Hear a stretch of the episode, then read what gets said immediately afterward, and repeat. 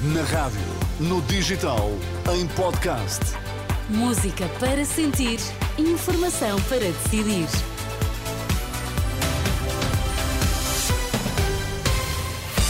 Pedro Queiro, o que é que é importante sabermos esta hora?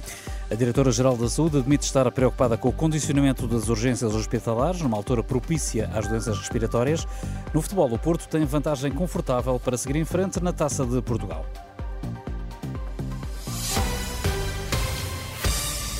Está já na segunda parte o Futebol Clube do Porto Montalegre, uma partida da quarta ronda da Taça de Portugal que opõe os vice-campeões de Portugal ao atual terceiro classificado da Série A, ou seja, o quarto escalão. Vantagem para os azuis e brancos, a ganhar por 3-0. Gol de Loader aos 13 minutos. Evanilson marcou ao minuto 17 e Bisou aos 44. Um jogo que vai no minuto 52 e que tem relato em rr.pt. Os constrangimentos nas urgências de dezenas de hospitais estão a preocupar seriamente a Diretora-Geral da Saúde, numa altura em que os casos de gripe e infecções respiratórias começam a aumentar por causa do frio e com uma semana à porta em que há 36 hospitais sem resposta a várias especialidades por falta de médicos, Rita Samachado receia que isso possa ter efeitos na saúde dos portugueses.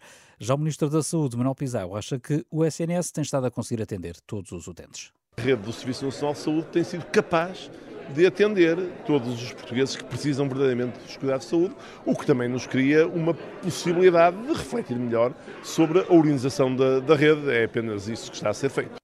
O ministro Manuel Pizarro, à margem da apresentação do plano de contingência para o inverno, a diretora-geral da Saúde, Rita Sá Machado, disse que as autoridades portuguesas estão atentas ao que se passa na China, com o aparecimento crescente de casos de pneumonia em crianças. A diretora-geral da Saúde diz estar a aguardar mais informações por parte da Organização eh, Mundial da Saúde, mas que, se for necessário, serão tomadas medidas. Eu diria que nós, em saúde pública, estamos sempre em modo de preparação e, portanto, para nós, nós estamos a ver com algum cuidado esta situação e a acompanhar e, se for necessário, a implementação de medidas que sejam medidas uh, do Foro de Saúde Pública. Diretora-Geral da Saúde, Rita Sá Machado. Lá por fora, o presidente norte-americano prometeu trabalhar mais eh, para libertar todos os reféns que ainda estão nas mãos do Hamas. Joe Biden disse que este cessar-fogo é uma oportunidade para fazer chegar ajuda aos palestinianos e disse que é preciso criar condições para pôr um fim à guerra entre Israel e o Hamas. Nós temos de terminar com este ciclo de violência no Médio Oriente. Temos de criar a solução de dois Estados, onde os palestinianos e os israelitas possam viver em paz lado a lado, viver com dignidade e liberdade. Dois Estados para dois povos. E é mais importante agora do que nunca. O Hamas começou este ato de terror porque eles temem que os palestinianos e os israelitas vivam lado a lado em paz. O presidente norte-americano, depois da libertação por parte do Hamas de 13 reféns israelitas, 10 tailandeses e também um filipino. Entre estes reféns eh, libertados estava uma cidadã luso-israelita de 72 anos que conseguiu o passaporte português já em cativeiro, graças à lei dos judeus eh, sefarditas.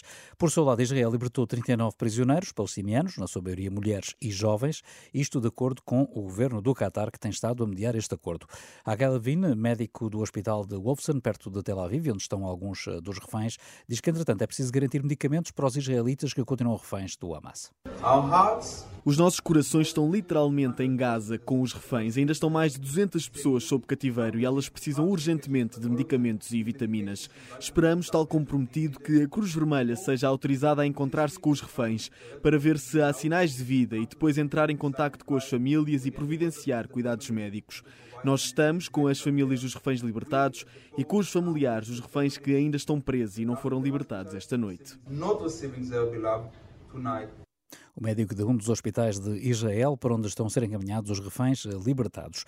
Entretanto, o ministro dos Negócios Estrangeiros encontrou-se esta tarde com o primeiro-ministro palestiniano na cidade de Ramallah, na Cisjordânia, isto depois de, ainda de manhã, se ter reunido com o chefe do governo israelita.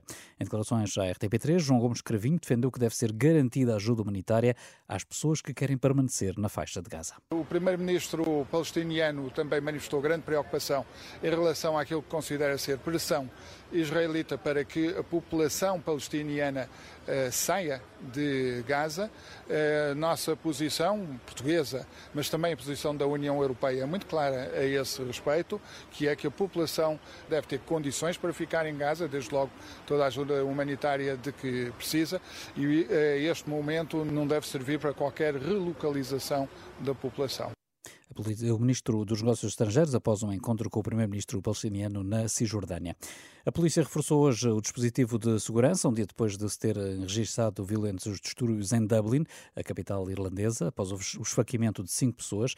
Um número alargado de agentes esteve presente no centro da cidade esta noite, segundo relatou à France Presse, um jornalista da própria agência francesa de notícias. De recordar que ontem à noite quase 500 manifestantes queimaram veículos, saquearam e vandalizaram lojas e entraram em confronto com a polícia num bairro do centro de Dublin, onde vivem muitos eh, imigrantes.